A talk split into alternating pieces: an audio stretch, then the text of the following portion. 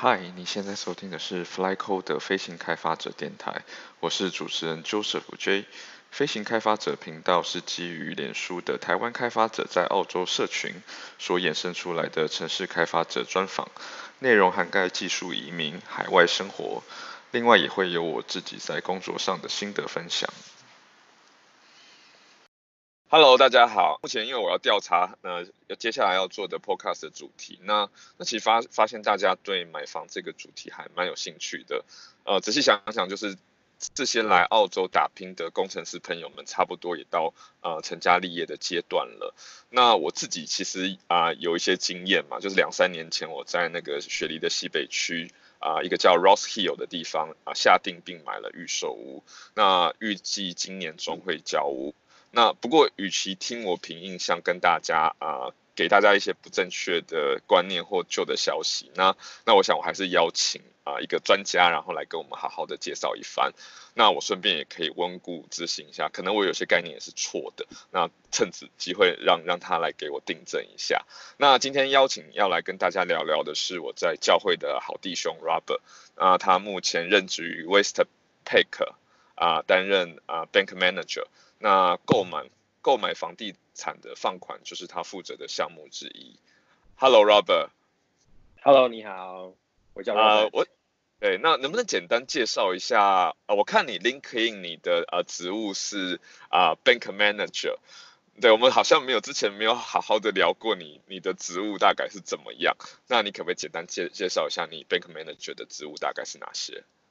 哦，可以啊，没问题。那我现在就业在呃 Westpac，就是西太平洋啊、呃、银行。那呃 Bank Manager 的话，基本上以华人来讲的话，呃我们的职位是经理或行长，所以说整个分行的业务就是由我来负责。嗯、那我在做这个职位，在西太平洋已经有将近快六年的时间。那做行长这个职位啊、呃，大概有四年以上的时间。那现在负责 Chatswood 这块区。呃，算是呃澳洲很呃前三大的一个华人区，那啊、呃、主要的项目之一就是包括放款，还有就是提供呃一些银行的业务各方面啊、呃，大概是这样子。嗯嗯。对，呃，我其实哦，原来你是行长啊，这听起来真的是还蛮吓人。对不起，我之前都没有那个好好的尊敬呃，Robert 你这个大大。哎，不用不用不用不用，我们这这这这不只是一个不是一个术语，就是基本上我们还是为大家服务。对啊，不要、嗯、这个，我觉得呃，title 不是什么重点啦。对，那那经理也可以，呃，呃，就听起来很 吓人，对。银行的保姆这样就可以了，嘿。Okay, 好，好，那谢谢 Robert。那我们啊、呃，第一个部分，我们今天大概分几个部分。那第一个部分就是会有一个简单的基本介绍。那然后第二个部分就是会啊、呃，我们要怎么样评估我们自己是不是有能力去买房子。然后第三个部分我们会稍微讲一下买房的流程。那这边可能会以买新房为主。啊，第四个部分就是在这边澳洲，你常见的啊买房的策略是怎么样？好，那我们就来简单啊讲一下，就是嗯，就是第一个部分，我就想要介绍一下，嗯啊关于澳洲的房产、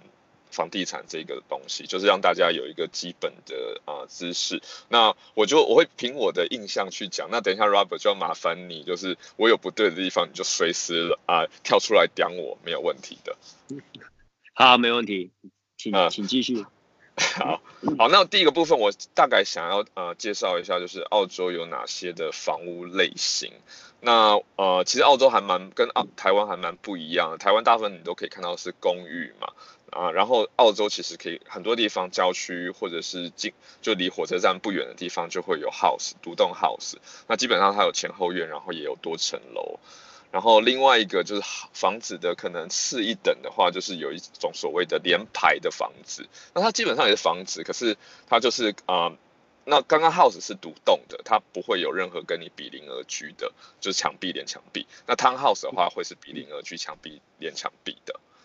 对，然后呃再来就是呃 apartment，这是目前我在外面租的，就是它基本上是一个有电梯的的公寓。那呃，蛮多里面应该也都有那个中央空调的，对。然后呃，另外比较可能次一等的就是所谓的 unit，它基本上就是没电梯的公寓。对，那基本上我在澳洲最常看到应该是这四种，好像还有其他的两种。对，那不知道我啊，Robert 你觉得我这样介绍有没有介绍错误？呃，非常好，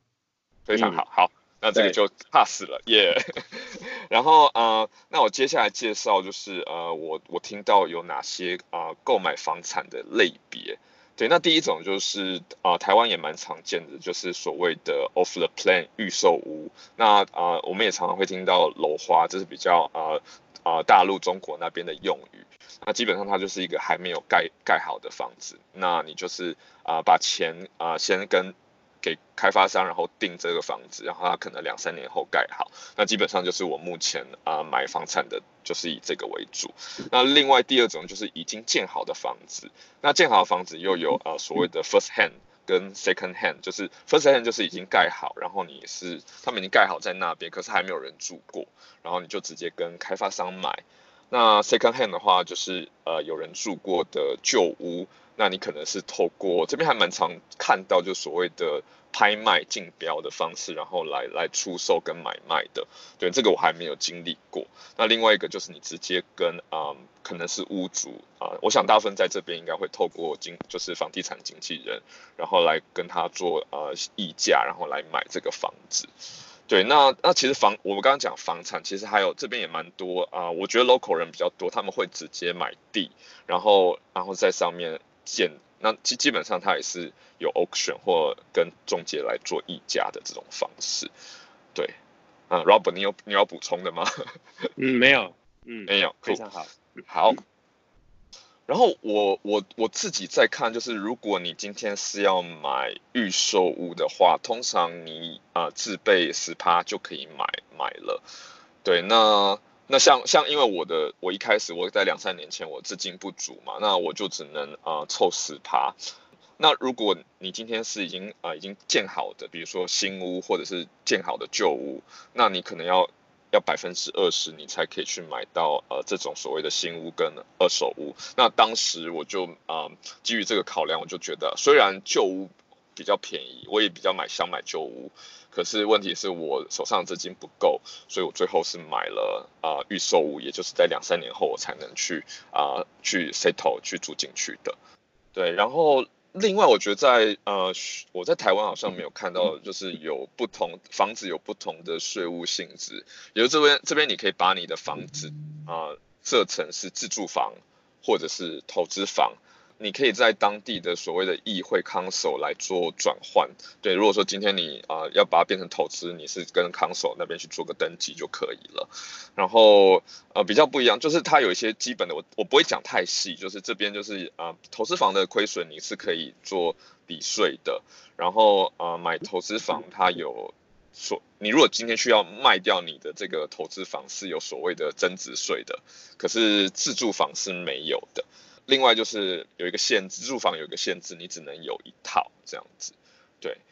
基本的大概我我所认知澳洲的房地产大概就这样。那我接下来我我有准备几个问题要问要问 Robert 啊、呃，银行家的角度啊，想、呃、你请你跟我们分析一下，就是啊、呃、第一个问题就是在澳洲买房子划算吗？那能不能请你帮我们分析一下啊、呃、近年的房市趋势呢？可以，好。那我相信大家很关心的一个问题就是说，啊、呃，如果今天要买房子的话，呃，那澳洲是否房子的趋势如何？因为大家都希望说买房子可以增值嘛。那么的话，如果你买一个房子会赔钱，那你干嘛去买它呢？那我先跟大家 报告一下，那如何决定于说啊、呃，澳洲的房子的趋势，呃，取决于就是所谓的呃，还是回到那句老话，supply 跟 demand。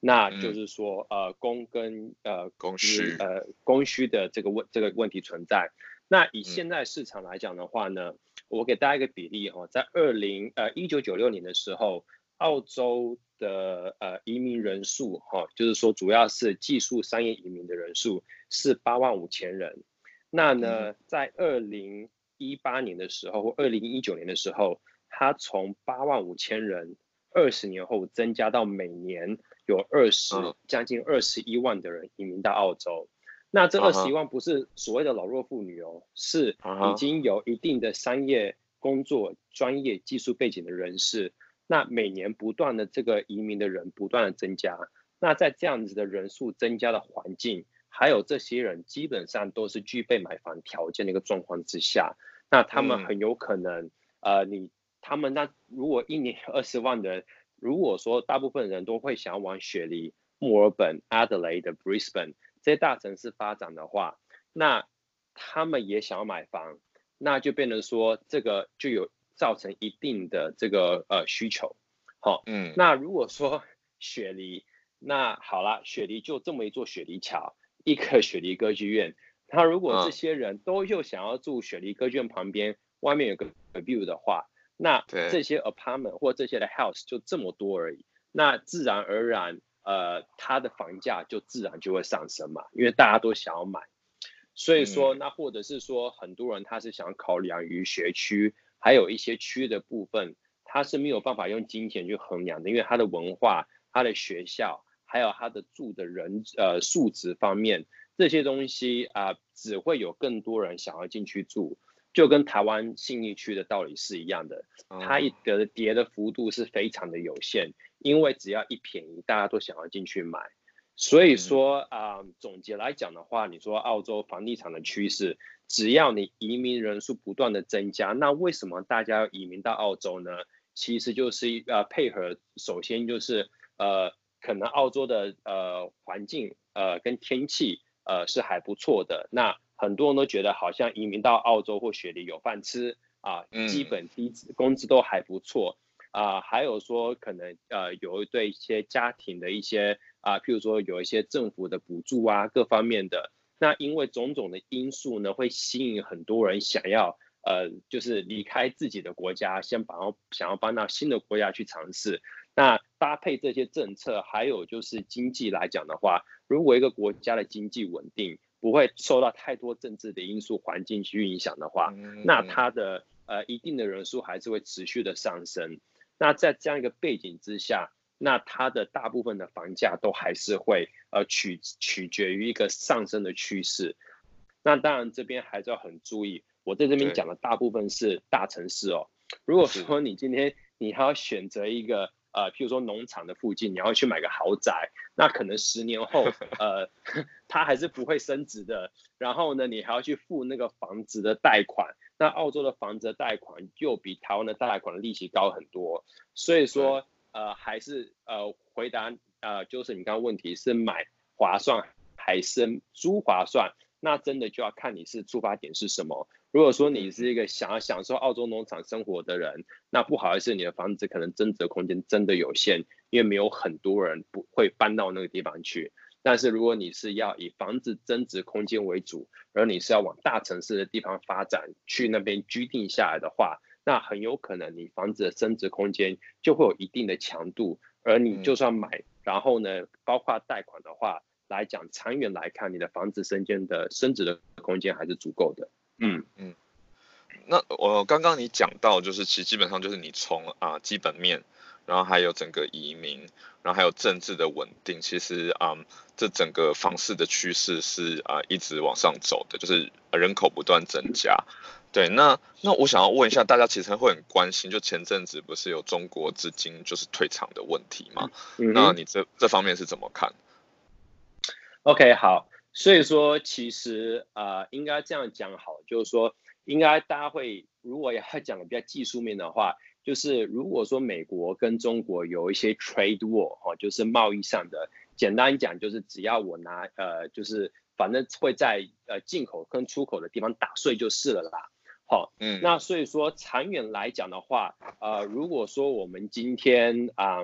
呃，呃这样讲好，因为。澳洲百分之三十都是靠中国的，呃，就是我们的经济来源很大，对，对，都是都是靠，嗯，就是就是，譬如说我们的出口啊，像我们铁矿石、嗯、黄金各方面都是运到中国，他们直接跟我们买嘛，对不对？对好，嗯、然后所以说啊、呃，如果说呃长远来讲，呃中国的经济有一定衰退的话，呃那当然会对澳洲的呃景气造成一定的影响，也是有可能。但是呃，回还是回到更呃之前的基本面，就是呃今天要聊的是房市，所以说房市来讲的话，只要呃来的人持续的增加，就好比可能有些国家它的政策开始呃，譬如说呃香港好了，如果说他们有些人呃像我们最近就碰到很多香港的呃客人都想来澳洲买房，好、哦，是。那因为、嗯、对，因为短期的一些一些其他因素，他已经不在乎说哦呃大盘的经济面会怎么样，对，因为经济面只是只是一个说可能会造成某些行业可能会有一些影响。嗯。哦，那或者是像澳洲的森林火灾，嗯、那森林火灾它如果要去在你的排放的这个呃，它去打一个所谓的 carbon tax 的话，那当然这个会对像呃一些工厂会有一些一定的开销，那会影响他们工厂跟这个公司的人，但是会不会影响你我他？那比较不会那么的连接下去。嗯、所以，我们今天只要一看一个大众面来讲的话呢，其实啊、嗯，我觉得主要的点还是在于。就是说，嗯，你的呃，澳洲的呃一个一个国家的安全，呃，它的经呃稳定的发展，还有它的一些东西是别的国家无法取代，会去吸引人家来到这个国家，还有你的城市是否国际化，像雪梨，呃，呃，雪梨就是非常国际化的地方，然后澳洲现在已经变成说，每十个人里面有三个人都是在啊、呃、海外出生的，所以百分之三十的人都不是澳洲人了。那它这个趋势就是这样子。那如果你说十年、二十年后，它会变成什么样呢？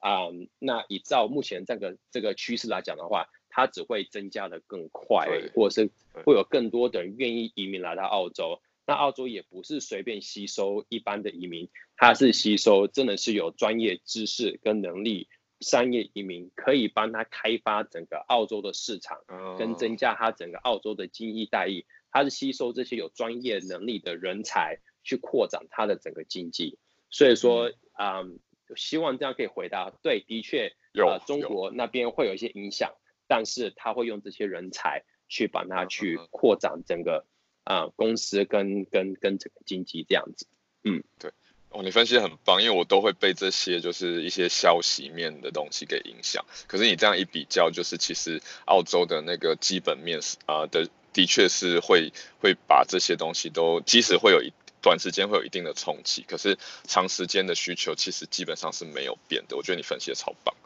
对，没有没有没有，对，大概是这样，就跟股票一样。呃，二零零八金融风暴，对不对？联邦兄弟倒闭，呃，短时间内有一个很大的波，但是三五年后，你买房子也不是只住三五年，你是住三十年。嗯，对对。好，那我们接下来就进入嗯第二个部分了，就是如何评估啊、呃、自己有能力买买房。对，其实当初啊、呃，因为买房都是我老婆她她她比较有这个呃。怎么讲 motivation 啊动力想要去买房子，那我自己是还好，所以我那时候我们他就要就是要我们一起去来做一个啊、功课来评估说我们啊、是不是有这个经济能力可以去贷款去买房，然后啊、呃、结果算一算，哎其实是有机会的。那那这个部分啊、呃、我们当时就简单是用一个 Excel 去去算算，可是我们其实没有评估到一些风险，比如说小朋友出生了，哇那个那个去 child care 的那个那个就有点有点。透支了，对啊、呃，我就大概会分几个啊、呃、部分，然后我想要请那个 Robert，然后来帮我们啊、呃、介绍一下如何评估一下，呃，评估自己是否是不是有能力来做买房子。呃，很多人其实他们会先问一个基本的问题，就是说他们的身份，因为很多人都是移民嘛，那目前可能都还没取得所谓的 PR 跟绿卡或者是公民。他在银行的贷款上面是不是一定要啊、呃、PR 或公民呢？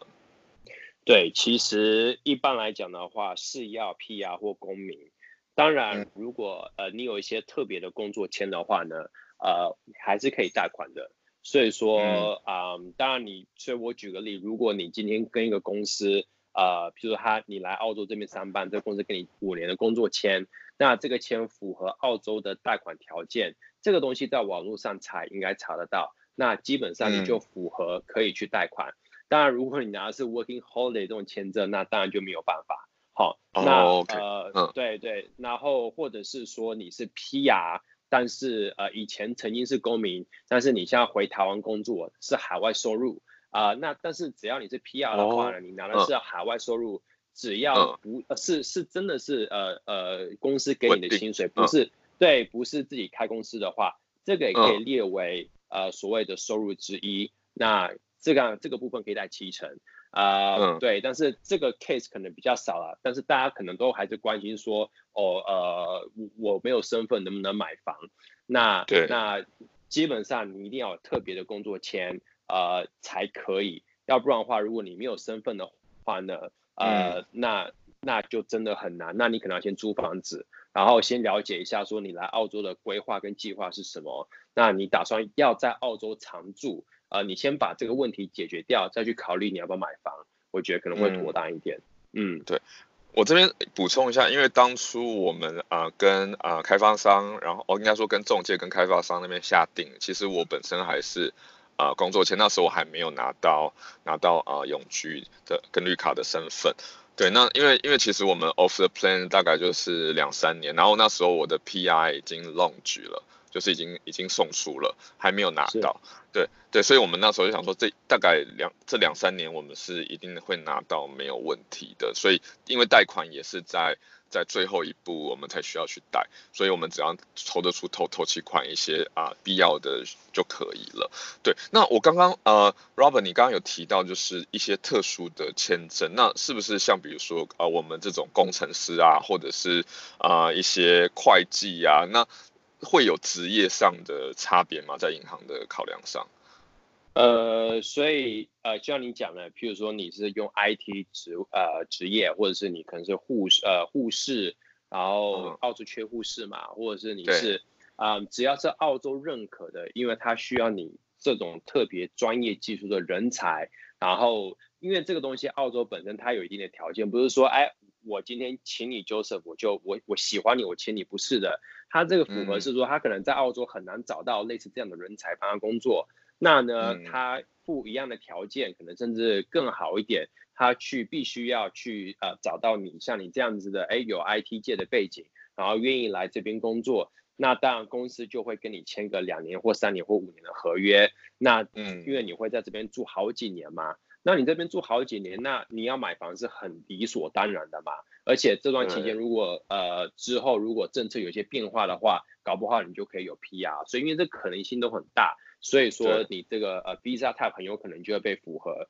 去拿来做贷款的这个这个这个身份这样子。嗯嗯嗯嗯，对，OK。或者是如果你来澳洲你单身，哎，你认识另外一半是公民的话，那恭喜你就、啊、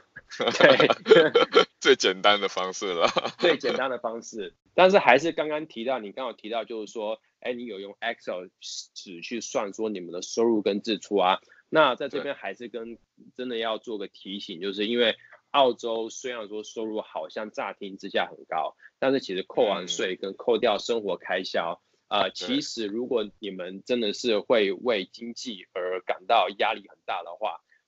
那虽然说房子会升值，但是真的要以每个人状况为主，就是如果你贷背贷款的压力多过于呃，你要就是就是真的是你觉得背贷款太辛苦的话呢，嗯，那我真的觉得请三思而后行，因为你一旦开始背贷款，你每个月就要去还那个利息跟本，那基本上就变得说呃很多东西你会变得非常的不自由，而且如果你真的还不下去的时候，然后你要卖的时候，很有可能卖不掉你一个理想的价钱，短期内。因为澳洲你光是付那个印花税，还要你要给 agent 抽成卖房子、成交等等，这些都是需要成本的。所以说啊、呃，就是说，当然除了你工作要做足够之外，啊、呃，真的就确认说，真的是量力而为，不要说我为了要买房，我就硬去买房，然后花掉所有的积蓄，然后没有任何的钱存下来这样子。嗯嗯嗯，对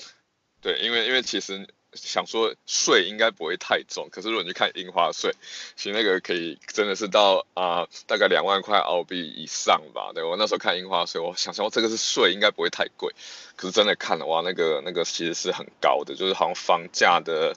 房价的几成嘛？对，那个那个其实有吓到我。是。那继续你刚刚讲，你有没有建议的啊、呃、自备款的啊、呃、成数？就是大概我们要准备多少啊、呃、自备款？如果今天要买新房或者是旧房？嗯，所以呃就是你房价的百分之二十为主。所以说你要买、嗯、呃一百万的房子，举例好了，那你至少要准备二十五万哦，不是二十万，因为你要准备印花税的钱。哦、对对，呃，为什么会这样讲？嗯、因为不会造成你经济那么大的负担之外，你贷款的程序也会快很多。好、哦，那、嗯、呃，如果说你真的没有那么多钱的话，当然你可以去借最高到百分之九十。呃，那当然很有很多银行就会跟你收个所谓的保险费，呃，uh huh. 那这个保险费其实就不少钱，就看你的贷款的额度而决定，可能是几千块甚至上万块都很有可能。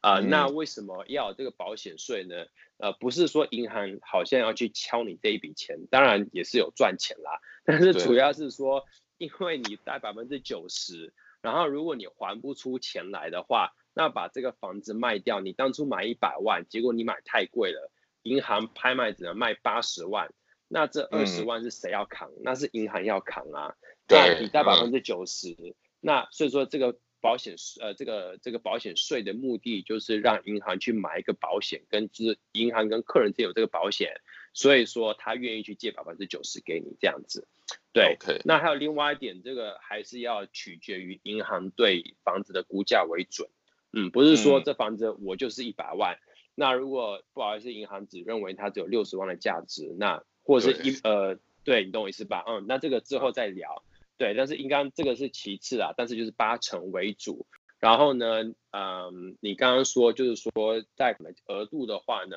就一个正常人未婚来讲的话，呃，大约就是你薪水的六倍，好、哦。呃，说我一年赚，嗯、我一年赚十万的话，澳币，对呃，税前十万，我大约可以借六十万澳币的贷款。Okay. Uh huh. 这个是非常呃 broad 的，就是说，呃，当然如果你有像，就是如果说像您结婚，你有小孩，你老婆没工作，啊、呃，那这个六倍可能要稍微的。要减少点这样，银行会这样看的。可是如果我们呃夫夫妻有都有收入的话，那你们是看呃夫妻一一一个整整体的嘛，而不会是看呃单人的嘛？当然，而且这个很妙的一点是，嗯、因为我们一开始讲到澳洲的税很重，所以说呢，如果你今天举个例好了，我今天我很厉害，我一年赚二十万，我老婆赚三万，嗯、那我们的总收入是二十三万，嗯、对不对？那这二十三万。跟 Joseph 你赚十一万，你老婆赚十二万好了。Uh, uh, 呃，如果两个人的收入是相对的平均，不是一个特高一个特低的话呢，两个平均值的话的收入会带的比我收入特高的金额还要多，uh, 因为扣掉税下来、啊、比较稳定，是不是？嗯，uh, 因为没有因为税的问题，因为澳洲你超过十万块钱，你每赚一一块钱都要被扣百分之四十七。所以说，我今天薪水是二十万澳币，然后我前面十万哦就缴一定的税，但是我十万到二十万中间，我一半的钱都要给政府，所以我真的拿到口袋的钱，绝对没有两个人，呃，他平均收入加起来跟我收入是一样还要多，因为澳洲如果说你的收入是十万的话，呃，我可能只要三万块钱给政府，那对你十万他十万，那你只需要缴六万的税。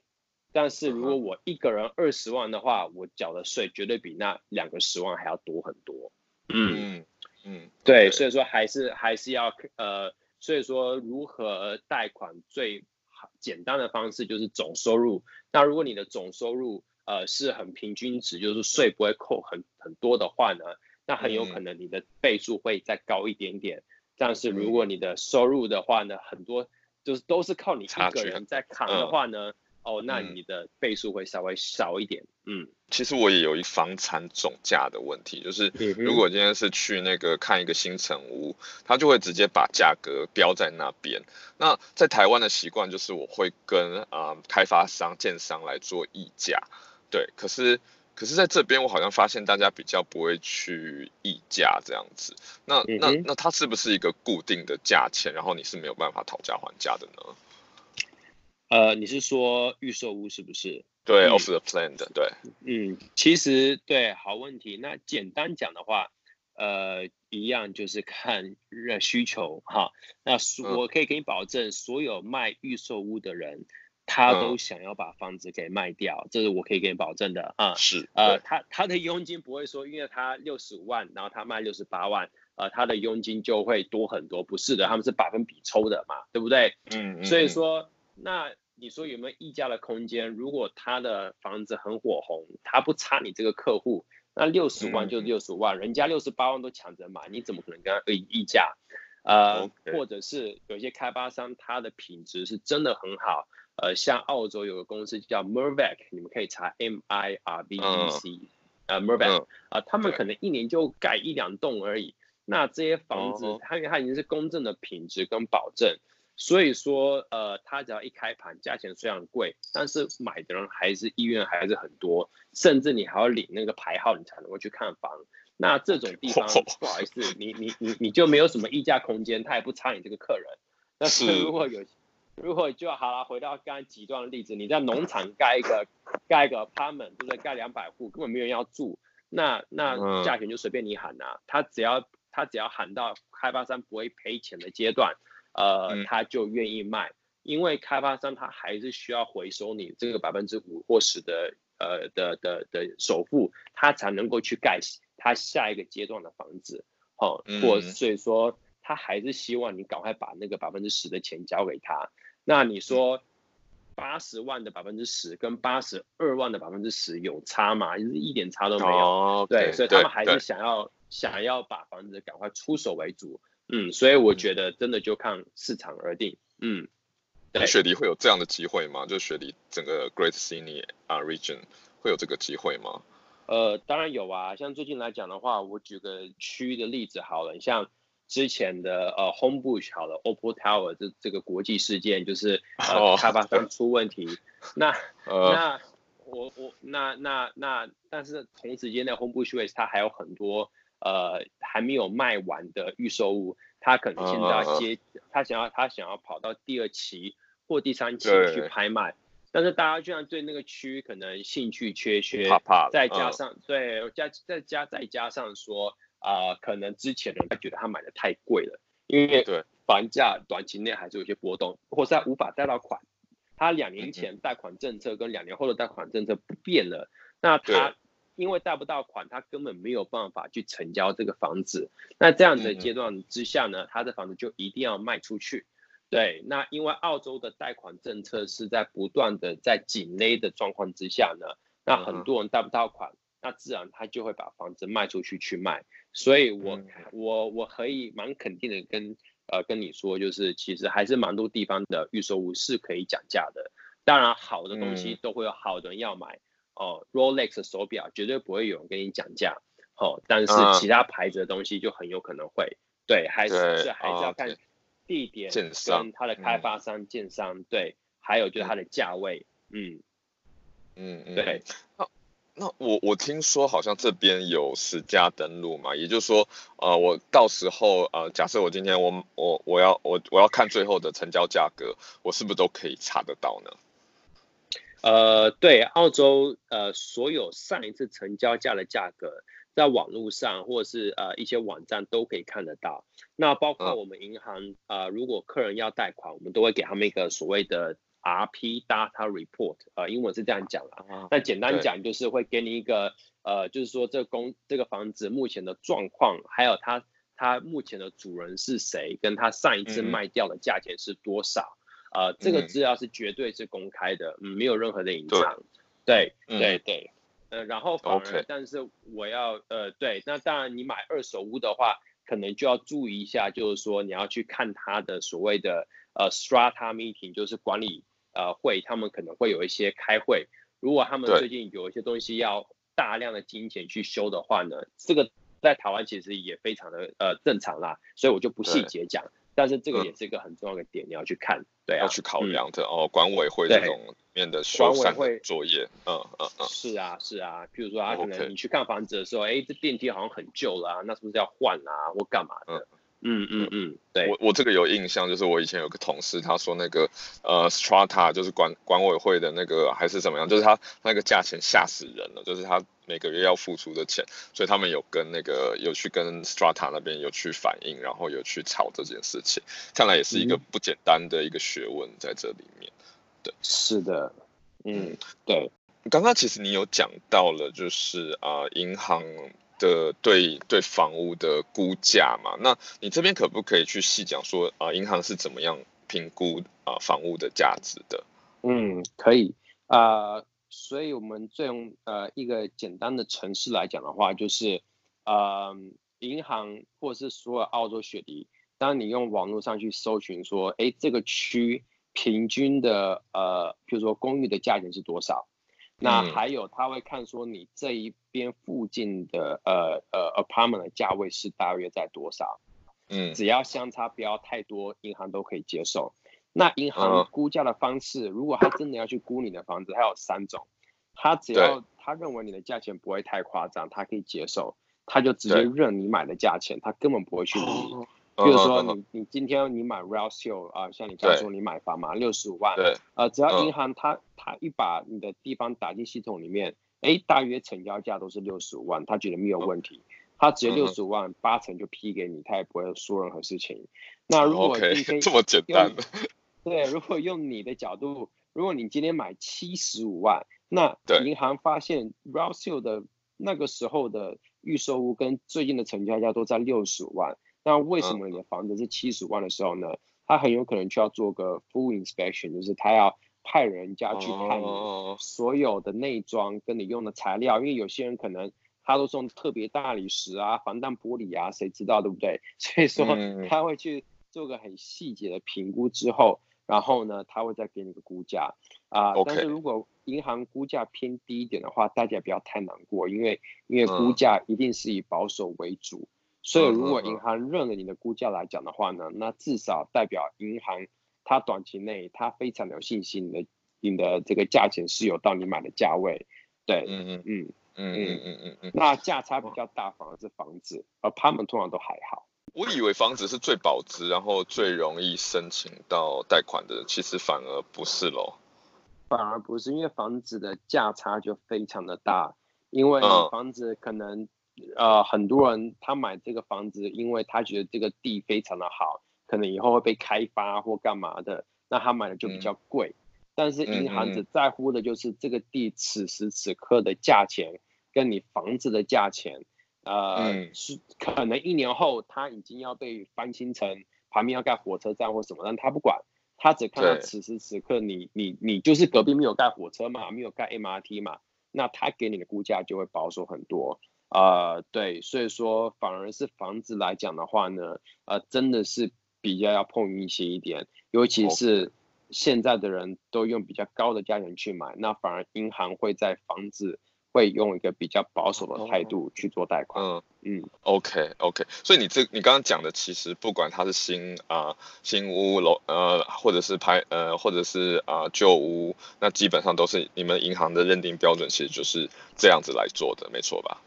对，但是银行不会说用，银行会所有的评估，所有的银行都是他们会，嗯、我们会派第三方公司去做评估，所以说不是说银行自己的人去评估，不是的，因为说穿了，我们也想要放款，不是说我们故意不放款，我们的目标就是要借钱给你，嗯、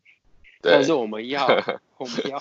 合理的借，所以说银行都会请至少一家到两家评估公司花钱去评估。到底你买的价钱合不合理？Uh. 那我们等这个评估公司回来给我们报告之后，我们就可以知道说我们要不要借你这个金额的百分之八十或百分之七十或九十这样子。嗯，不不不直接认你的价钱就不会再去请人家第三方的评估了嘛，对不对？当然，对，只要只要他认为风险不大，嗯、也不差那一两万。那就没有问题，对，对啊，OK，嗯，了解啊。接下来还有那个就是贷款利率，目前的利率啊如何？那投资房跟自住房有没有差别呢？呃，首先自住房跟投资房的利率是差大概是零点八个 percent 左右，平均值来讲的话啊，哪一个比较高？呃，自住房低，所以投资房高。嗯 okay, 啊、为什么？因为就是鼓励大家自住嘛，不要鼓励投资嘛，要么的话。如果利率都一样，那有些人就一直买房子啊、呃，就变呃资产资本主义。嗯、那所以说自住房的利率的话呢，呃，通大约是在三点二左右，我们先用保守的利率啊、呃。为什么会讲这个利率？因为你贷的越多，你的利率就越低。好、哦，如果你贷的额度少，你的利率就是大约在三点一、三点二中间。那、嗯、呃，我讲我们银行了，西太平洋的话呢，如果它鼓励降低风险，就是如果你只贷百分之七十的话呢，我们会再给你零点一、零点一趴的折扣。对，所以说，嗯嗯，对，所以当然条件是你只能贷七成以或以下，哦、因为我们不想要借八成，哦、因为对银行来讲还这个风险。对，对所以所以你如果你有那个资金的话，你就去贷七成，那利率可以再往下降。嗯、当然，如果你没有那个资金的话，或者是呃，有时候我们一直讲利率，那我个人建议是你这个款如果很好批，那你可以比利率。如果你的贷款不是很好批，嗯、呃，我还是建议你先把房子能够 settle 掉为主，对，嗯、而不要说我为了找最便宜的利率，嗯、结果那个贷款经理一直下不了贷款，然后呢，你没有办法交屋，那你被罚的钱呢，比你利率省那么一点利率，真的是完全不划算。对对，嗯，因为听说你一整年算下来，其实差不到澳币几百块嘛，对，如果你省的利率好像是这样子。好像不太不是那么想象中那么的大。对，没错。那我们最常碰到的客人就是他为了那个呃要找到最便宜利率，他去好几家银行去做审批，结果搞到因为自己做太多的预批了，然后被放成高风险围裙，嗯、结果呢贷款还可能批不下来，还要去找呃特殊的贷款频道、借款频道，那那个利率就很高了。对，所以说真的就是呃，建议就是所有的人要贷款，你可以比较，你可以两家银行去比较，但是真的不要比超过两家，你也没有那个时间去搞两家的贷款所有的条件，每一个银行要的资料都不太一样，大同小异，但是你问问比比，你大概知道，呃，还有就是呃速度，我觉得这都是比利率还要更重要，但是自住房的利率大概就是三点二。那三点二的话呢，是本加息要一起还。那投资房的话呢，大概就是三点三点，可能三点六、三点七、三点八，呃，嗯、很难讲。我刚刚算是零点八的差别，但是真的是我们说先说三点八好了。但是投资房的话，嗯、很多人他只想要借利息，他不想要还本，因为它是投资的名义。那如果你只还利息的话呢，那利率可能又要再高一点点这样子。OK，嗯嗯，了解。嗯、对，OK。你刚刚说的 pre-approval 就是呃预批嘛？那预批这个，因为刚我刚好想到有有朋友在问，就是呃预批的话，你们银行之间知道知道这个客人也在其他银行也有批吗？不然为什么会被放成高风险？就是顺便问一下这个问题。嗯，当然，所以在澳洲，不管你做信用卡，台湾一样啦，我相信，呃，嗯，只要你你去一个银行去做一个我们英文叫 credit check，就是说。呃，我今天要去做个预批，呃，先说信用卡好了，哦、呃，我都可以看到所有的银行，至少四大银行，你去哪些银行，譬如说我一看可以知道说你在哪些地方申请过信用卡，嗯、而有没有申请过，好，嗯、那这个资讯是呃流流通的，那为什么流通？嗯、因为就要怕说你没有把资料跟我们讲，那我们也可以看得到你在哪些银行可能有贷款。啊，呃、因为有些人他可能不会把这些东西讲出来，嗯、所以说你说我们能不能看到你在别的地方有预批？因为你要在做一个预批之前，我们都要把你的所有的呃信誉记呃信用记录去跑一遍。那跑一遍的时候呢，它自然就会在你的信用这边去打一个勾，那就是代表说你在这段期间你去查了一次你的信用记录这样子。如果你一个人在两个月内查了六次的信用记录，那银行可能会认为哦，你很急的需要用钱，或者是你很急的需要贷款，你为什么要一直去查你的信用记录？所以说这个东西，嗯，我觉得对，所以就是不要让自己好，就是就是为了说。去省去去去一直去做一样的事情没有意义，这样子。嗯，OK OK，在这个部分我就没有其他问题。呃，Robert，你这边有没有什么要补充？就是要如何评估自己有有没有能力？嗯，我觉得大概就讲的差不多吧。那唯一可能呃，因为我自己也是有小老婆跟小孩啦，啊、呃，我觉得你可能买房之前，呃，就是稍微跟老婆，你可以简单算一算，说你们的月收入是多少，加起来跟你们开销是多少。嗯、为什么这样问？嗯、因为你在贷款的时候，我们要问一样的问题，所以说，所以说你还不如就趁早先跟老婆跟家人去、嗯、去把这个东西先 work out 清楚，然后就是说这样子。的的，如果你们要这样贷款，OK 吗？然后还有刚刚你讲的，就是你还有额外的开销，像你要付那个管理费啊，房子你要打扫啊，然后等等等等，所以这都是成本加在上去。是，那 OK，所以你要买这个地方的房子的时候，你有没有确定它有一定的升值空间？还是说你在意的不是升值空间，你只是想要在这个地方好好的住十年、十五年？啊、呃，我相信各位都每个人有每个人的买房的目标啦。那嗯、呃，但是还是希望说，你如果呃收入跟支出是没有办法达到平衡的话，那或许贷款不是一个好的选择。就这样子。嗯嗯，了解。看来功课要做的还是不少，自我的评估，然后对对未来是否要增值。对，那嗯，要做功课很多，对，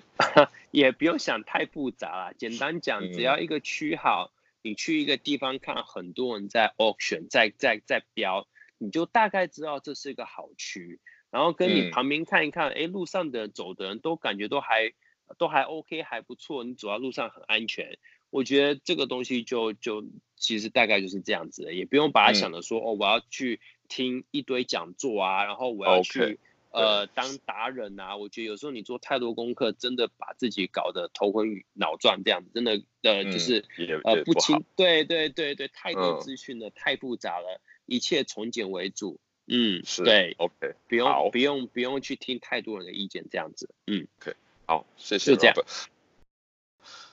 好，那接下来呃第三部分就是买房的流程。那呃我因为其实买房的流程其实还蛮多种的。那那我这边就啊、因为时间的关系，那我就以啊、买买啊、off the plan 就是预售屋这个流程为主。那以后有机会的话，我可能可以再讲讲看别的。对，那这边就是我，我先分享我的，然后啊、呃，那那 Bobby 就就到时候有看哪边需要帮我补补充，你就插个话这样子。嗯哼，对对，那那我这边我是预设啊，我是买一个啊六十五万的房子，澳币六十五万的房子。对啊、呃，大概就是台币大概啊一千三百多万吧。对，那我其实我买的房子比这个还还便宜，就是我在 Ross Hill 其实比这个便宜蛮蛮多。不过我是这个抓这个数字就考量到我们啊、呃、工程师这一块，就是可以在这边负担的的房房屋价钱大概是六十五万到七十五七十万这边。对，好，那我买 Off the Plan 就是我其实第一个就是我当时是透过中介。然后啊、嗯，就是啊，来帮我做呃所有的事情。那那我是听说你也可以直接找建商，对，那他们两个很好玩，就是他们两个是合作关系。不过啊，agency 就是中介这边都会很不希望我去，我们直接跟那个建商有接触，对，因为他们好像他们算。那个 commission 的，就是酬酬劳的方式就会互相影响。对，那那我们当时决定要买的时候，我们的定金啊，其实就是算还蛮便宜的，就是两千五百块。对，那那你好像是一定的时间内你要你要决定你要买，不然这笔定金就就没有了。那接下来我们就呃找了律师，那。那律师的费用啊、呃，它是分成两笔去拆的。那当时我是啊、交屋前的这笔律师费是五百五，那交屋后你还要再付付五百五。对，然后我们那时候找律师，他帮我们啊、看。跟开发呃跟建商开发商那边看契约，然后嗯大概我们就决定了。不过那因为我刚刚讲到，就是因为我那时候还不是还不是这边的人，那时候我只是工作签，所以我那时候还有缴了一笔啊、FIRB 外国人购买房产费用。对，那那如果你现在还没有身份的话，那你可能就是必须要付这笔五千块的的价钱。好像我记得大家都是一样，不会因因为你的啊、房产价值而有所不同啊、那那接下来就是印花税，就 stamp duty。那这个就是看啊、房屋总价的啊、我看一下呃我我我那时候看 stamp duty 是三点六趴，对，那个 Robert 这个应该是没有错吧？大概三点六帕嘛，Stand duty。嗯，差差不多，对，差不多，但是要看买的那个总价格，因为越高越高，它就会会越越有一个积聚。对对对，大大致上是这样没有错，嗯。对，然后，所以我刚刚就把这些费用啊、都都搞定了以后，那我就是，然后契约由律师那边跟我们过了一次，那我们对啊、有问题的我们就提出来，然后再交换一次，那我们就跟啊、建商签约了。那那签约的十天内，我们必须付总价的啊百分之十。那假设刚刚我们的呃预设是你六十五万的的房屋，那你可能就是要付三万二。三万两千五百块的的的啊百分之十的总价这样子，那接下来就是为期两三年的等房子盖好的，那那时候我们其实也会很很担心，因为他们都有所谓的那种日落条款嘛，然后就是要如果他因为一些原因，他其实是可以去延长他的那个啊就是 due date 的。就是他成交的日期，他可以再延往后延长一年还是怎么样的？对，其实也是也是我们也会担心这些问题，因为钱就给他了嘛，就是放在一个信托账户里面。对，可是你就会担心啊，这个房子到底盖不盖得成？其实之前有听到一些问题，不过不过呃律师那边或者是呃 agents 那边都有跟我们做过不少解释。那如今房子也盖好了，所以我们就盖得差不多，所以我们就比较没有这个担心。对，那那接下来事情呢？其实我还没有经历过，那我就呃预预就是从我现在目前去听到的，然后我来我来讲。那那我刚刚讲的，还有我等一下要讲的，如果啊、Robert 这边有要帮我补充的，那请你再帮忙一下。对，然后呃接下来呢，就是我会确认啊、如果就是确认。贷款能够下来，那如果我不我不确认我贷款真的下不来的话，那我头期款跟我刚才定金啊、FIRB 啊那些等于就是付诸流水。对，那我我要必须要去想办法去准备这个嗯贷款可以下来。后面的交屋的我是知道我要给律师剩下的呃五百五十块，对，然后嗯可能还有那个 counsel fee 啊这些钱我可能是要是要准备的。对，那你可不可以大概这边帮我再补充一下？你说要准备交屋的时候，是不是？嗯，可以可以啊。啊、嗯，所以在交屋前的时候，我觉得也不用太担心，因为你一定会找一个律师。呃，律师的费用大约就是在一千一左右，嗯，呃，可能好一点的要一千五，真的因人而异。你要找便宜的律师，他有便宜的做法，他可能文件不会查的那么清楚。呃，如果你请好的律师。他每个文件跟你完全 read 过，确认这个地方没有问题，跟他的各方面都没有问题，他会提醒你所有的东西，那或许这个钱就花的值得。所以我真的认为律师还蛮重要的，不要去省那个小钱，除非你是蛮专业的啊、呃。那所以说啊、呃，其他的费用的话，我刚才讲到为什么呃律师会跟你一次在 settle 之前呢，他把所有的其他的费用跟你讲。但是呢，你如果透过银行要贷款的话呢，其实很多部分的这个金额都会在贷款一起把它给清掉，所以你就不用自己去准备这么多杂杂杂七杂八的东西，在交屋的那一天，银行就直接会派一个人，呃，把那个钱给交掉了，然后你之前要缴的费用，律师会在交屋前的两个礼拜，把叫你把该缴的钱都缴掉了。然后这样就可以了，嗯、这样子，嗯，所以你刚刚讲那些东西，对，都都都差不多。我有一个问题，嗯，就是那个 Robert，就是有一个，就是我们呃第一次买房嘛，在在啊、呃、New South Wales 西南威尔士州有补助啊一、呃、万块嘛，就是如果你是决定要自住的话，嗯、对，那呃这笔费用的话是。我们啊、呃，本人必须去自己去申请，还是银行在贷款的时候，呃，就可以一并帮我们做掉呢？嗯，这个大部分都是要呃个人去申请，你其实网络上申请就可以了。对啊，嗯嗯、啊，OK，我印象中填个表格，然后寄过去就可以了。那 Robert，你能不能跟我们讲第四部分，就是呃买房在这边买房的一个常见的策略？对，那因为很多人会说啊、呃，你可以。因为你你要你想要拿到所有的钱嘛，就我刚刚讲说的第一次买房的那个优惠一万块，对，那那很多人，可是我可能又不会真的去住，那那可是我又想拿到这笔钱，那很多人会会在前半年，然后先把它设为自住，然后在后半年了，你就再把，然后拿到这笔钱以后，然后再把它转投资，那这个是不是一个常见的策略呢？这是一个非常见的策略，非常常见，非常百分之九十吗？嗯，对，因为为什么我说非常见？因为因为贷款，如果你用投资的名义去贷款，如果可以的话啦，啊、呃，就是说，如果扣掉你的租金跟用投资的名义，这样等你的贷款的额度比较高的话呢，那就像回到之前讲的，你能够把你要的贷款的额度给批下来是最重要的。那至于你是用你是用投资房的名义贷款还是自住房的名义贷款，其实政府是不会管你的，因为那个房的。就是说你要去拿你的 first owner grant 也好或干嘛的，呃，因为你只有一套房而已，所以说呃，你虽然用投资的名义跟银行贷款，但是你之后还是可以拿这个 first owner grant 哈，这个不是什么太大的问题。哦、那只是说不不好意思，你你的意思说我今天即使我一开始就设为投资房，我还是可以拿到 first home loan grant 吗？可以啊，你你、哦、真的啊？呃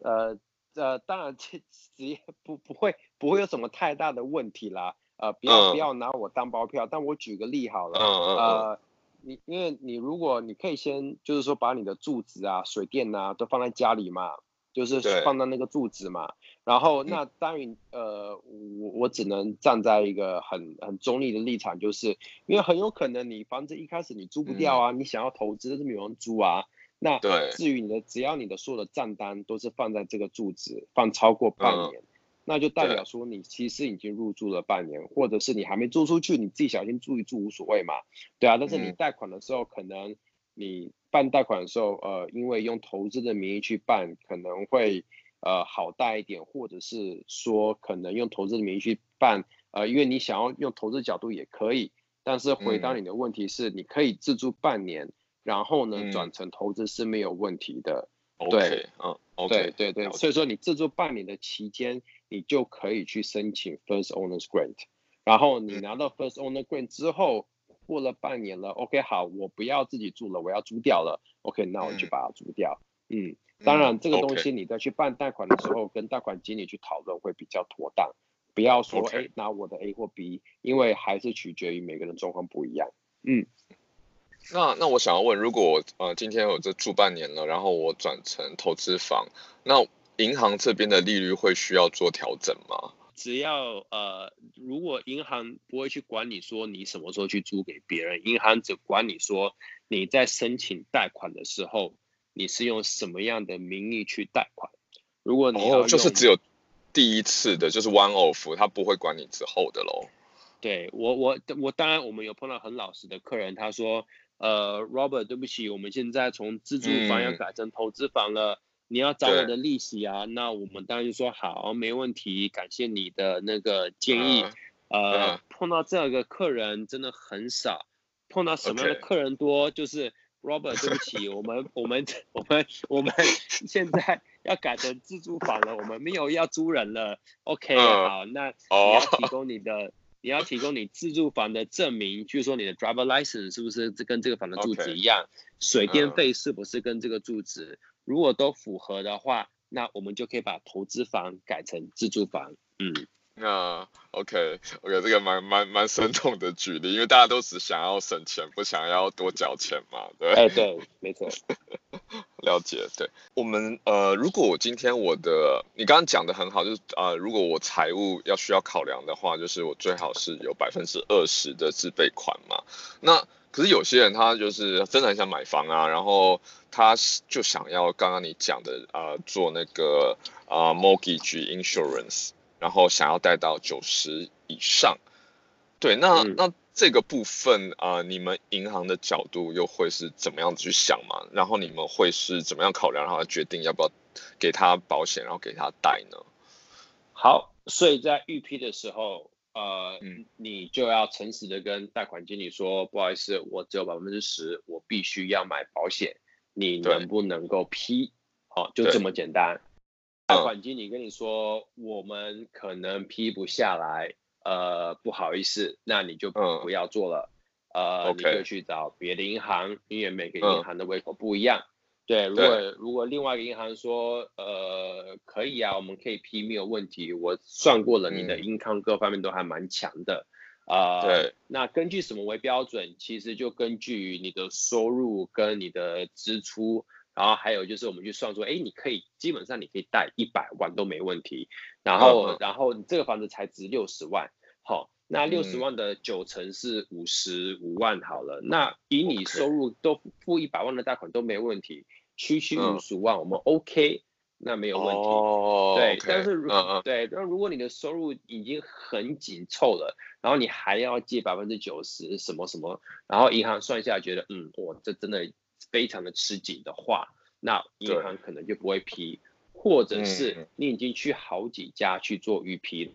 了，嗯、那银行会觉得说。你为什么去那么多家预批，然后都没有批过？那我也不要批你好了。OK，所以说，OK，因为对，所以所以你你去你去问他不会做预批，你要诚实的跟他讲，贷款经理他能做就做，他不会做他不会硬做，没有人要做不能做的生意。所以说，那他不能做，他就不会去帮你做预批。所以说，这是连在一起的。嗯，对。不过不过，你其实你的基本原则还是在你的啊五到六倍，然后你才决定。啊、呃，要不要？就你总收入的五到六倍，OK。总收入的收入跟支出就是这样，OK。嗯，了解。嗯，那那我可不可以再问啊、呃？稍微呃，就是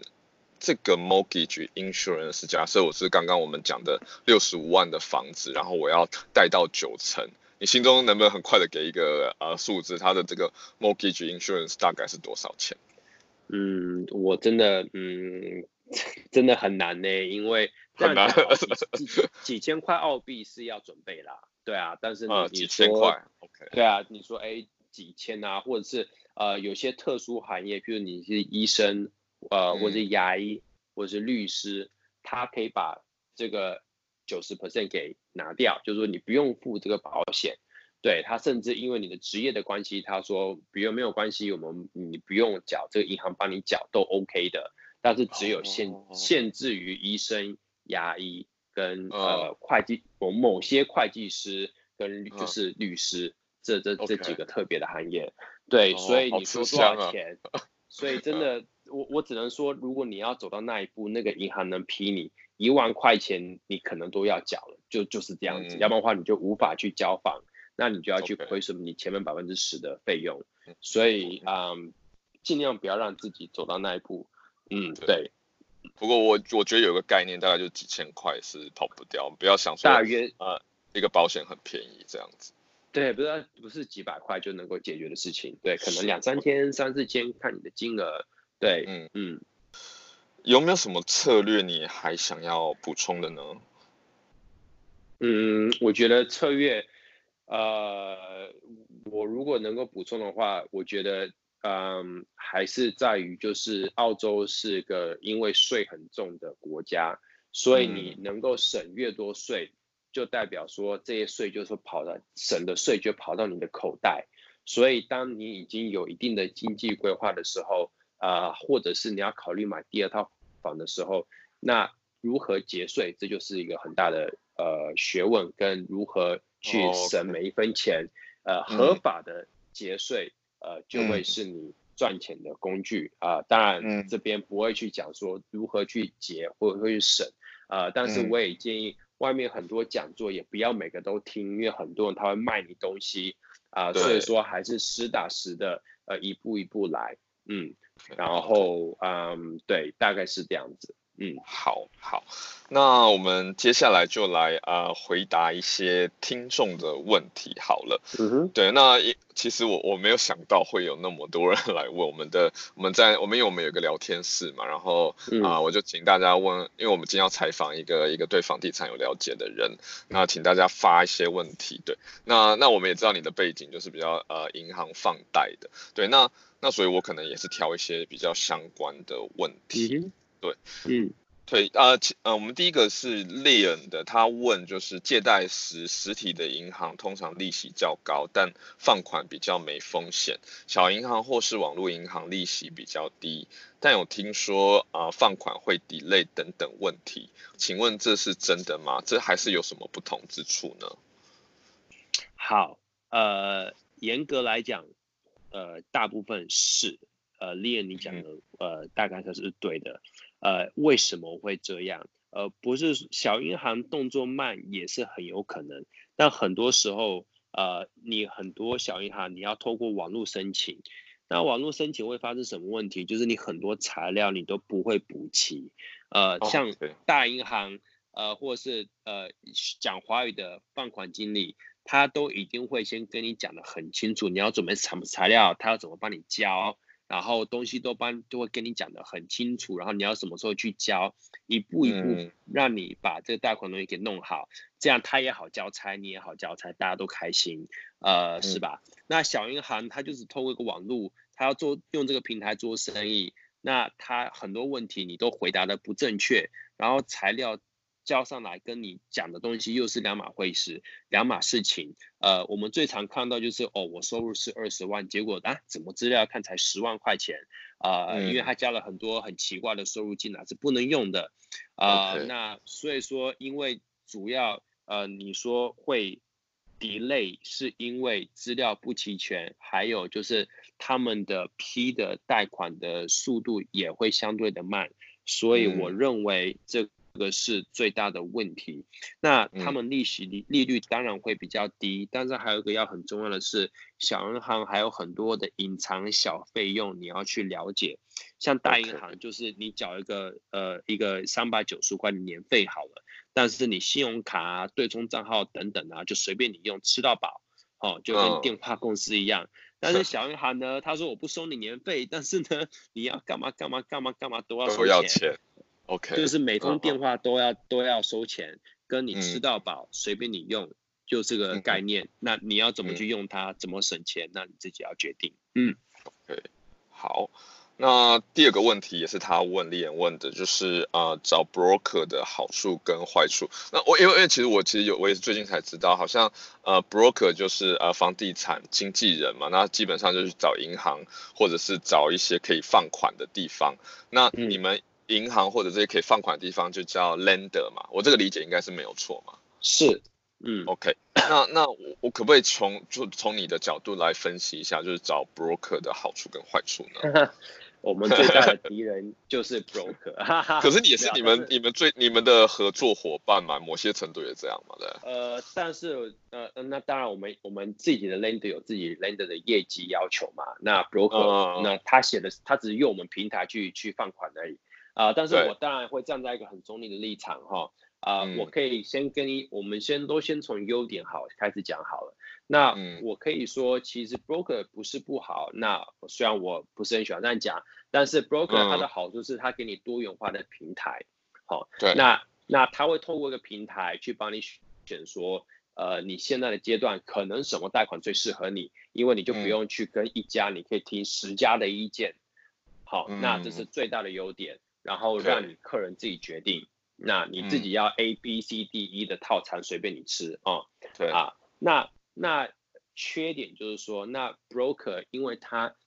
的贷款呢，譬如说他今天放呃一个款给你，他要跟这个银行，他要抽抽佣金嘛，他要抽成嘛，所以说羊毛出在羊身上，嗯、所以说银行要付他这个佣金。那嗯，我们看到就是，其实我们要的利率通常有时候，如果是以浮息来讲的话呢，很有可能会比 broker，如果是他要做 Westpac 贷款跟我要做 Westpac 贷款的话，很有可能我们的利率可能会再低一点点，但我不敢保证，因为我不能说是我们的利率低，但是呃，因为银行要给 broker 一个佣金的一个额外的费用，那还有另外一点就是啊、呃，那这是这是你要去考虑的。对，然后还有另外一点就是，嗯，呃，透过 broker 来讲的话，很多 broker 因为流这个工作流动率比相对比较高，所以说，嗯、呃，你如果之后贷款要有一些其他的问题或银行相关的问题，嗯、后，续后续的东西其实 broker 是不太会理你的，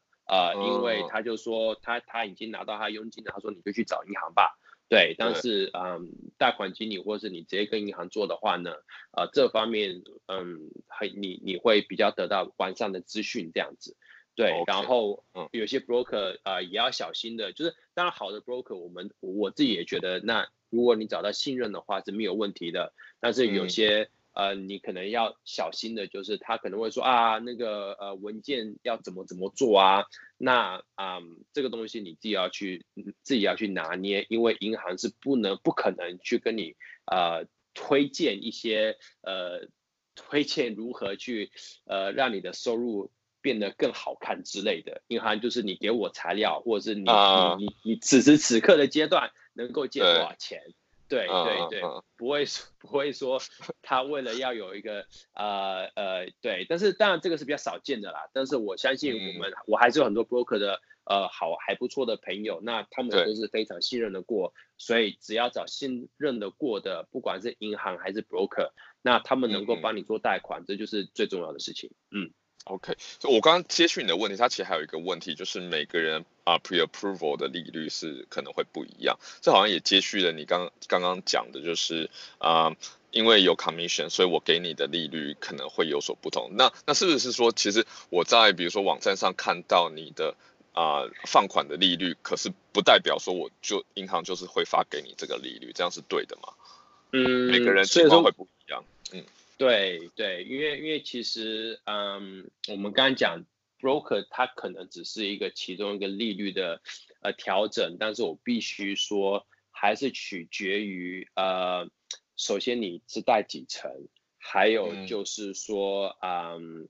呃，利率的话就是，嗯，然后因为每个银行也都，就我们讲同一个银行好了，嗯。贷几成，跟你透你是透过谁帮你做贷款？那谁帮你、嗯、呃，或者是他要的利率？因为利率我们都是要去跟银行去申请，当然都是能够越低越好嘛。对，那也是看银行最终的决定，呃，会是多少。但是嗯，我觉得大致上是不会差太多。Okay, 那现在很多.呃，或者是很多人他会选择去固定他的利率，因为现在利率已经很低了嘛。那固定利率的话，就是不二价，就是就是这个利率，所以你也可以考虑，就是比固定利率，然后来去决定你拿到的呃利率是否是最优惠的。嗯嗯，固定利率是只能在嗯只能在自住房，我印象中是这样子，对不对？不会，投资房也可以固定啊。哦，也可以固定。OK OK。对，好，对，这个好像又是另外一个题目了。对，这个我们可以再再聊啊。哦，有一个蛮蛮好玩的问题，就是呃，自住房是班班问的。那他问自住房首购能分老婆首购跟我的首购吗？对，如果之后有第二套房，这个其实我已经帮他查好了，那就可能 Robert 就帮我听听看。就是啊、呃嗯，我查到的是那个 New South Wales 新南威尔士州，就是说。必须是以一家来来看，就是你跟你的配偶之前并不能拥有任何，在澳洲不能拥有任何的房产，对，或者是已经收收收过这种啊啊、嗯嗯、这些补助了，你就没办法没办法用。对，首购嘛。对对对，首购。对你不能，对对对，那你如果真的要要比较 tricky 一点，说什么离婚啊，那那又是另外另外要讨论。那我们首购就是首购，对，嗯，对没错，对。班班问的另外一个问题，他说在啊 Sixty Minutes Minutes 啊 Australia 之类的节目，常听到很多人当初贷款之后，银行突然调高利率，或者呃本来是只要还利息，突然要本利一起还，啊、致使很多人一下还不出来而破产。这样的 case 常见吗？在哪些银行常见？啊、浮动利率是跟着央行的吗？是，所以这个问题我们要嗯。完全可以回答。那我们先从，呃，应该是先从后面回答前面。浮动利率是跟着央行吗？答案是的，嗯、没有错。OK，呃、嗯，然后所以说，呃，但是就是说，呃，央行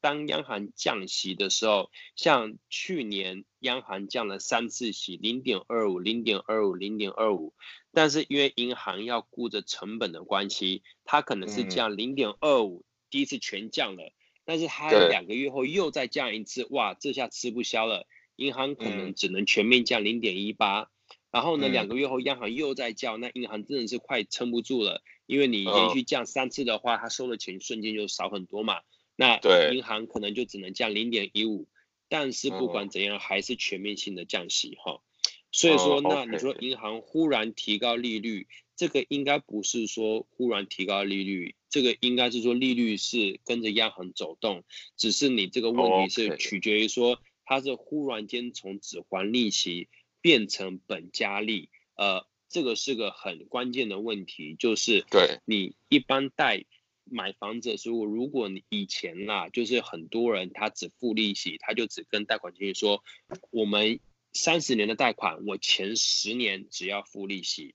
啊、呃，自住房是你最多只能前五年付利息而已。对，而且你现在只付利息的话，那利率是非常非常的高，因为现在不鼓励你只付利息。为什么呢？因为你如果前五年只付利息，那你未来三十年的贷款，你要在二十五年内把三十年的本给还掉，那是不是代表你前五年你是舒服的还利息？后来的二十五年，你要痛苦的还本本加息嘛，因为你的那个本就变多了嘛。所以说这个就回答说，因为之前的人都只还利息，然后他习惯了那个模式，所以当他本要开始还的时候呢，他就没有办法把那个钱还出来了，这是真的。对，因为他的固定开销一下从像我举例好了，呃，我是从今年呃去年十月开始还本的。我一下从两千两千可能两千一两千二跳到将近快四千块钱，嗯，呃一个月的开销，对，所以说从从不吃呃举个例啦啊，就不吃不喝，呃你突然间就多了一个额外的开销，嗯、那那如果你收入没有变的话，那你要怎么去负担你额外的开销？呃，这个算是开销，因为因为虽然是减低你的贷款，但是它就是这个支出你要去负责的。Okay. 对嗯，可是可是可是不会说 lender，然后突然就是要你，啊、呃，其实都已经是讲好这这五年，都他不会说这，嗯，不可能说在第三年哦，我要你本利一起还，其实不会这样子的吧？没有的，对对、嗯，所以我们才回到之前的问题，就是你不管找 lender 还是找 broker，呃、嗯，都要把这个东西这个弄得非常的清楚，因为很多。不能说很多，有些 lender 或者 broker 他们可能就啊，你就签就好了，反正贷款批下来了，然后细节没跟你讲，然后你就根本不知道发生什么事情。嗯，这个东西是蛮常发生的。嗯，是是是，了解。好，那接下来 Art。他想问贷款九十五趴的成功记录高吗？我们刚刚其实只有问九十趴，对，那就是你五到六倍以上还是要有你的收入还是要够，你才有基本上才有机会去做 mortgage insurance，就是保险。那那你有听过贷百分之九十五趴的吗，Robert？呃，也还是要看你的职业跟你那个职业做了多久。呃，所以我我还是回到之前的，如果你今天是在一个呃华尔街跳，我讲比较极端啦，但是这你是个大律师啊，你工作了十年了，然后你非常的稳定，嗯、那可能这样状况，我们去跟银行解释说，因为你的行业各方面怎样怎样怎样怎样怎样，好，OK。那如果你是在你你才来澳洲一年多两年，然后你也没有太多的呃呃基础设定，然后你的贷款又很吃紧的，就是支出跟收入很吃紧的话，那那真的很难。而且另外一点就是说，哇，那你真的是只留那么一点金额，当你缴掉所有的费用之后，那你下个月的钱要从哪来？呃，除非你是富二代哦，家里有钱可以可以可以可以为你。那另当别论，那你如果是这样状况，你就不用借九十五啦，你就把那个钱，呃，拿去就就贷少一点就好啦。对。所以通常这样的状况来讲，都是呃本身的就是一般这种客人，他的呃金钱都是比较吃紧。那你还是要硬扛一个房子，呃，其实它的成本真的会太大。我觉得，嗯嗯，不是说不能贷，但是呢，呃，这样做是最好的吗？呃，其实真的要、嗯、要先思考一下，那成功的几率几、嗯、率高吗？嗯，我觉得真的要，嗯，就是就是我通常是不太会建议接九成五啦。嗯嗯，对，听起来也是几率不高的。对，嗯，对，所以我不会花花花。如果你只有五趴的首期款的话呢，那你还不如就等着澳洲的政策，就是现在已经出来了，呃，一万个名额就是百分之五趴就可以买房子。但是这个名额已经都被用掉了，那你就等下一批的，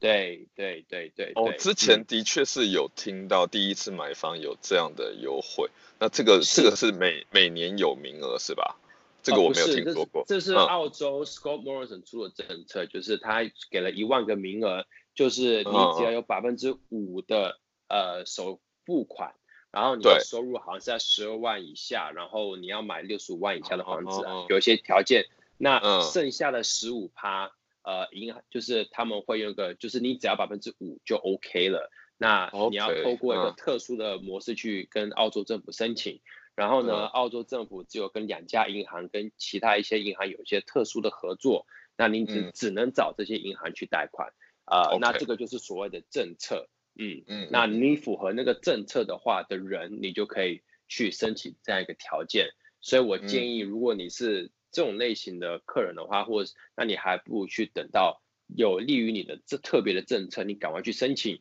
你得到这样的补助或者是这样的机会，你就赶快去买房子这样。嗯嗯，Good to know，因为因为那这个是每你说每年吗？就是呃今年也会有吗？还是已经被用完？你刚刚说被用完是今年二零二零年已经被用完了。今年二零二零年这一批已经被用完了。哇，才才一个月不到哎，哇。对，所以呃，然后对，然后是 CBA 跟 NAB 这两个银行，可以四大银行里面只有这两大是被澳洲政府选为呃银行可以接触的。对，嗯、那当然，这以后什么时候有第二批，然后未来的发展是什么？哦，我不知道，因为这是 Okay. 这是政策，嗯、对，嗯，对，嗯、听起来还是要关心这个整个澳洲啊、呃、政党政治，他们可能在选举前可能会有一些利多，对，那这个我之前有听到，我完全已经忘记这件事情了，对，那感谢 Bobby 又又再给这个再给我们一个 hint 这样子，对。嗯嗯，好，那我们的采访应该就差不多结束了，就是要感谢 Robert 嘛。那当然，如果有机会，大家对他啊、呃、讲的内容跟他们啊、呃、银行的啊、呃、一些优惠想要做更多的了解的话，那 Robert 就是给你一个广告的时间。对，那你可不可以就是把自我自我再讲一下，如果要怎么样子找到你，然后如果想要啊、呃、跟你讨论这些银行，或者是他真的想要做做放贷的考虑的时候，要怎么找到你呢？我要怎么找到我？嗯呃，可 以，呃，其实呃，我等下可以，如果你你有放 podcast 的话，我可以把我的联络方式给你们。呃，嗯、那基本上我我个人是不太做业务，就是我下面有呃我的分行有三个贷款经理，还有十五个 banker、嗯、都可以帮你们去。呃，如果你有呃本身银行业务或者是贷款需业务需求的话。那啊，呃嗯、我们的分行的人都可以很乐意去跟你们接触，跟回答你们的问题。啊、那我可以把我的工作 email 给你们。呃，那我的 email 是 r l u，所以是 Robert Lolly Umbrella r l u 小老鼠 Westpac 点 com 点 a u。嗯，然后啊、呃，你写中文我也看得懂，但是我可能会回你回英文这样子。嗯。嗯，然后嗯对，然后啊，如果你要写 email 给我的话，非常的欢迎，或者是如果你留言给 Joseph 的话呢，啊，我们我都可以帮他做个解啊解答，嗯，但是我唯一不能做呢，就是给个人建议，就是我不能说，哎，我建议你买这个好，买那个好，啊，我们只能就是回答一些银行的呃，就是一些相关的问题，啊，不能够去实际的给个人做建议。嗯，但是还是很希望很很乐意，如果或是你们经过 Chatswood 的 Westpac 分行啊、呃，都可以来跟我打招呼，都可以。嗯，对。呃，补充一下，Chatswood 的 Westpac Westpac 分行是在啊、呃，是在 Chatswood Chase 里面吗？不是，是在哦呃火车站外面。嗯，所以说在、那个、哦火车站外面，嗯，火车站外面你往下走，呃，有两个分行，嗯、呃，一个是在 Westpac Chase 呃呃 Chatswood Chase Shopping Center 里面。呃，我以前也在那边过。那我现在我们我我现在的分行是在呃 Victoria Avenue，就是对面是 ANZ 啦，然后呃旁边是那个 Lemon Grove 啊，就是很多饮料店的那个地方旁边。嗯，对对，你 Google Westpac Chatswood 呃应该就可以找到我们了。就是那一家了？好好，嗯，那那就啊感谢 Robert 今天啊花时间跟我们聊啊在澳洲要怎么样子啊。买房的策略才是最好的。那非常感谢 robert 今天的时间。好谢谢。嗯谢谢拜拜。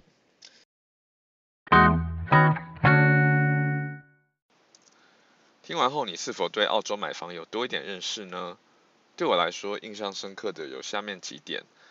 啊 robert 的方分享让我对澳洲的房市趋势啊更有信心不会因为利空消息而担忧。第二点呃，我本来一直觉得预售屋是啊没办法谈价的，那那其实还是那个供需的关系。那如果如果啊、呃、开发商有需求的话，你其实是可以跟他们砍价的，对他们来说其实根本不差你这九牛一毛一毛。啊、银行愿意，第三点就是银行愿意放款的贷款价款是家基本上是家庭年收入的五到六倍，也就是说你今天想买一个啊六十万的房子，那至少你啊。你的啊、家庭的收入需要在啊十万块以上，那银行基本上就会愿意啊、放款给你。啊、呃、预批第四点预批啊 pre-approval 是啊、房产估价啊银行是有可能只有做大致的评估，而不会派建价师去做评估的。啊、第五点，即使一开始就把你的房产设为投资房的话，你一样可以拿到 First Home Owner Grant 的是啊，一万块，那这个是我在之前我都啊一直都觉得说你一定要设为啊自住房，一开始就要设为自住房，那你才可以拿到这笔钱。啊，第六最后一点就是啊，澳洲政府其实陆续都会有一些购房政策，像啊 Robert 在节目里面提到的啊，给首次贷啊首次贷首次购买房子的啊年轻人啊九十五趴的啊贷款，对那。这个就啊、有名额的限制，那每年的给你的那些优惠可能也不一样，那这个就必须你要去随时去注意政策的发展，对，那啊、对你来说啊、你的收获又是什么呢？啊、在介绍中是不是有一些不太清楚的地方，或者是你想要了解更多？例如我们有啊、提到一些合法的啊、抵税 tax return 的方式。那你如果有这些问题的话，就欢迎留言给我，或者是留言给 Robert，写信给 Robert。最后，如果你喜欢 FlyCode 的飞行开发者的节目，别忘了在你使用的 App 按下订阅，也请多多分享我们的节目，让更多人知道。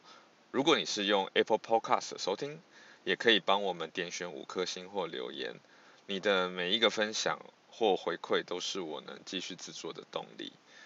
啊、还要另外提一下，就是啊、我们现在的专属网站成立了，网址是啊、flycode.io，你可以在那里找到每一集的 podcast，可以在下方留言按赞。啊、另外，我也持续在啊、扩充其他的内容。